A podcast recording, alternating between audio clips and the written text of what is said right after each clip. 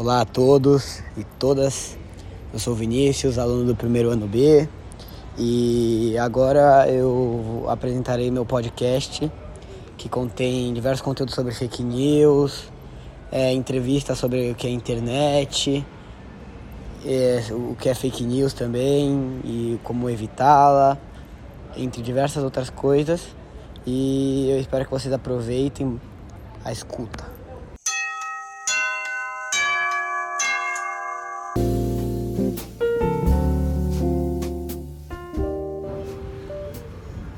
O inventor do hipertexto. Nos anos 60, ainda quando não havia internet e o computador era um objeto arcaico, Ted Nelson criou o termo hipertexto, que revolucionaria os processos da leitura escrita. Ted Nelson era um filósofo e sociólogo estadunidense. Foi o pioneiro da tecnologia da informação e o inventor dos termos hipertexto e hipermídia. Um texto maior formado por uma rede de informações disponíveis através de links e hiperlinks. Este é o hipertexto. Você sabia que a linguística, linguística e a tecnologia da informação têm muito mais em comum do que você imagina? Sim, nós sabemos. São ciências distintas. Mas, apesar disso, apresentam pontos de convergência interessantíssimos. Para darmos um exemplo mais simples, basta parar para pensar no quanto a linguagem sofre e a influência da informática e no quanto o uso da internet modificou sensivelmente nossa relação com o objeto linguístico. Bom, você já viu que a linguagem e a tecnologia dialogam sim. O que você não sabe é que as duas ciências são amigas de longa data, mesmo quando o computador era um objeto pra lá de arcaico. E a internet não passava de uma ideia futurista e risível. Quem poderia imaginar 50 anos atrás que estaríamos irremediavelmente conectados através da web. Você acha que ninguém imaginou? Pois saiba que está errado. Um homem visionário não só imaginou, como criou conceitos que interligam de maneira definitiva a linguística e a tecnologia da informação. Theodore Nelson, filósofo e sociólogo estadunidense, ficou mundialmente conhecido como pioneiro da tecnologia da informação.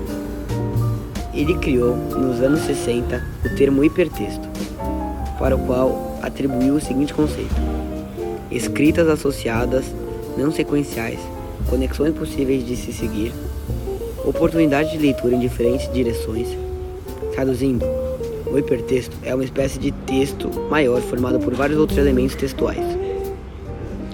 Quando você acessa um conteúdo na internet e continua a navegação através de cliques em links e hiperlinks, outro termo criado por Nelson você mesmo, sem saber, está criando uma rede de informações com acesso ilimitado e de maneira instantânea. Mas, apesar de estar comumente associado à informática, não podemos dizer que o hipertexto seja exclusividade dela. Quando Ted Nelson pensou nessa rede de informações, ele ainda não estava pensando na internet tal qual a conhecemos hoje, mas sim em um tipo de texto eletrônico que seria criado através de uma tecnologia radicalmente nova.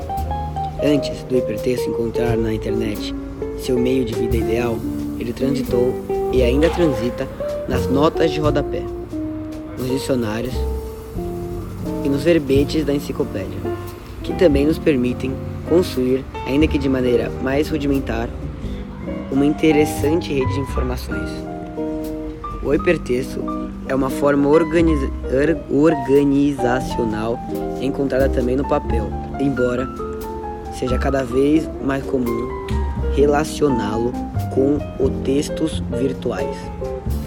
É, sobretudo, um tipo de intertextualidade que está relacionado com a evolução dos modos de leitura e organização da escrita, comprovando assim as diversas modificações pelas quais passaram ao longo da história, o texto e o leitor.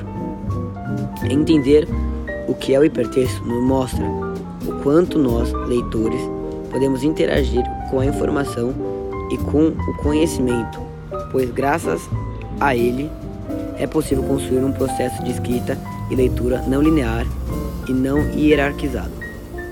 Essa nova relação com o texto tornou o processo de leitura mais interativo e colaborativo. E os diferentes suportes tecnológicos que viabilizam a ideia de Ted Nelson são peças fundamentais para a disseminação da cultura e do conhecimento. A internet é comunicação, ela diminui os espaços e a gente consegue se comunicar muito mais fácil, né? Essa é a verdade sobre a internet, para mim pelo menos. Para mim, a internet é uma ferramenta, uma ferramenta muito, muito útil para tudo que se vive hoje em dia. Eu acho que hoje em dia é impossível viver sem internet. A diferença é que as coisas, é, a gente consegue ver as coisas muito mais rápido do que há, há, sei lá, 20 anos atrás. Só que também um pouco da inocência, um pouco da, é, da nossa alegria também foi junto com isso. Mas a internet é importantíssima, né? 100% melhor na minha infância do que a de vocês.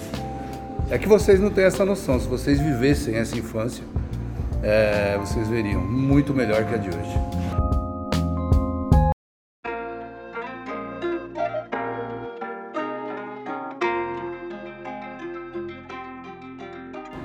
Ah, segurança, né? Tem muito golpe na internet. É, tem esse lado que é o lado negativo, no, na minha, no meu ver, né? Que é a segurança. Tem muito golpe, muita coisa desse tipo. Eu acho que a internet não tem que melhorar nada. Quem tem que melhorar são os usuários. Que usam a internet para fazer isso tudo. Forma de ganhar. Desculpa aí por ser viciado em dinheiro. e por fazer ter chorar.